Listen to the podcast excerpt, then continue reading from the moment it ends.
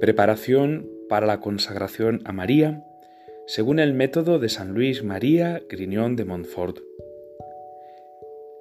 Entregarnos por entero a María para ser todo de Dios. En estos doce primeros días queremos despegarnos del espíritu del mundo. Para ello tenemos que comenzar por identificar las tentaciones que también nos tiende el mundo, sobre todo para impedir que reine en nosotros Jesucristo. Este es el espíritu del mundo, espíritu de autonomía, espíritu de autosuficiencia, espíritu que desprecia el someternos a Dios. Por eso, de la mano de María, queremos hacernos esclavos del Señor, esclavos de la esclava del Señor, como decía San Ildefonso. San Luis María Griñón de Montfort, en este octavo día ya de preparación, cuando solo quedan 25 días para nuestra entrega a María, nos hace contemplar el capítulo 13 del libro primero de la imitación de Cristo, que tiene que ver sobre las tentaciones. Dice así, Mientras en el mundo vivimos no podemos estar sin tribulación y tentaciones, por lo cual está escrito en el libro de Job, Tentación es la vida del hombre sobre la tierra. Por eso cada uno debería tener mucho cuidado acerca de sus tentaciones y velar en oración, porque no hay el demonio lugar de engañarle, que nunca duerme, sino que busca por todos lados a quien devorar. Nadie hay tan perfecto ni tan santo que no tenga alguna veces tentaciones, y no podemos vivir sin ellas. Mas las tentaciones son muchas veces utilísimas al hombre, aunque sean graves y pesadas, porque en ellas es uno humillado, purgado y enseñado. Todos los santos por muchas tribulaciones y tentaciones pasaron y aprovecharon, y los que no las quisieron resistir fueron tenidos por réprobos y sucumbieron. No hay religión tan santa, ni lugar tan secreto, que no haya tentaciones y adversidades. No hay hombre seguro del todo de tentaciones mientras vive, aunque en nosotros mismos está la causa de donde vienen, pues que nacimos con la inclinación al pecado.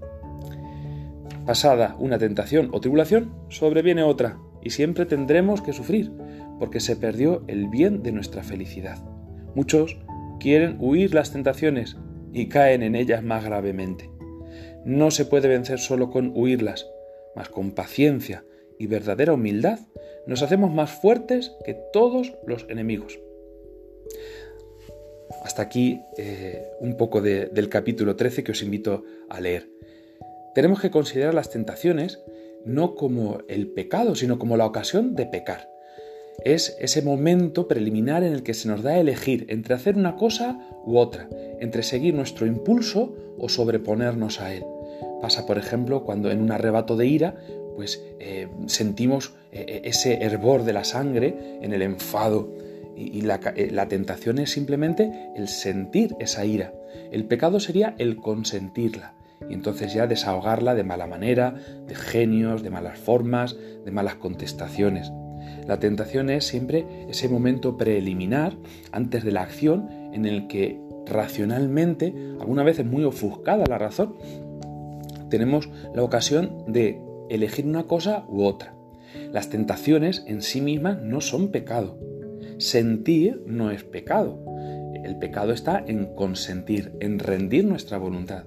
Por eso pensar que podemos vivir sin tentaciones es una ilusión. Y al final caeremos de lleno en ellas, porque nos dejaremos llevar de nuestros impulsos y pensaremos que, bueno, puesto que lo sentimos, puesto que es natural ese sentimiento, puesto que me sale de dentro, puesto que es lo que tengo en el corazón, o la excusa tan tradicional de que es mi carácter, pues al final nos dejaremos abandonados y no nos esforzaremos en vivir en caridad y en perfección en este tiempo de preparación para la consagración, crecer en esta intelección de las eh, tentaciones, en darnos cuenta de cómo el demonio nos tiende trampas y en definitiva cómo el pecado mayor no es las debilidades de la carne, del carácter, de los propósitos que hagamos, sino el creernos por encima de la tentación, el creernos invencibles, el manifestarnos eh, a nosotros mismos como autosuficientes pensar que somos eh,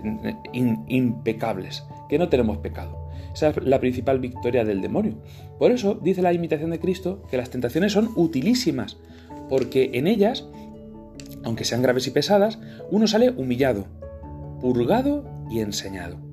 Este es el fin también del que podemos sacar de incluso de nuestros pecados. Por ejemplo, pienso en esos pecados que nos cuesta mucho trabajo vencer y que una vez y otra vez que vamos a confesar los llevamos y que parece que los propósitos que nos hacemos son inútiles. Ahí la mayor tentación es la de no hacernos propósitos, darnos por vencidos, rendirnos ante eh, el, el ataque del demonio.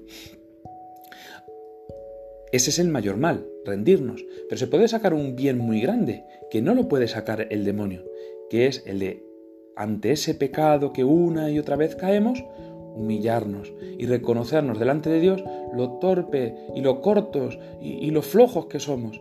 Señor, que no puedo, que si me falta tu gracia, no puedo. Es verdad que hacer eh, vencer las tentaciones solo a golpes de voluntad, a golpes de deseo, Señor, yo quiero, yo quiero hacer esto y no hacernos propósitos de vida cristiana, de confiar en la gracia, de recurrir a los medios de la gracia, a la oración, al trabajo, al huir las ocasiones, pues en realidad también es ficción. No podemos vencer las tentaciones simplemente con deseos de voluntad, sino que tenemos que poner los medios, los pobres medios, al servicio de fidelizarnos al Señor, ser fieles al Señor. Vamos a continuar en esta preparación confiando mucho en la Virgen Santísima, entregándonos del todo a ella. Hagámoslo con la oración del Santo Rosario.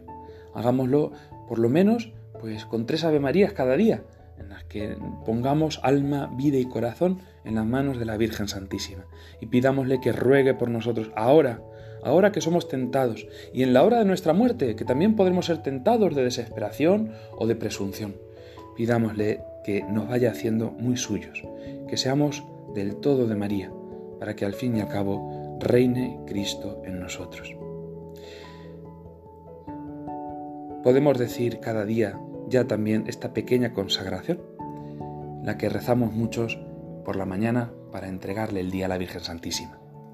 Oh Señora mía, Oh Madre mía, yo me ofrezco enteramente a vos, y en prueba de mi filial afecto, os consagro en este día mis ojos, mis oídos, mi lengua, mi corazón, en una palabra, todo mi ser, ya que soy todo vuestro, oh Madre de bondad.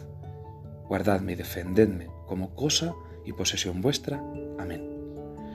Ave María Purísima, sin pecado concebida.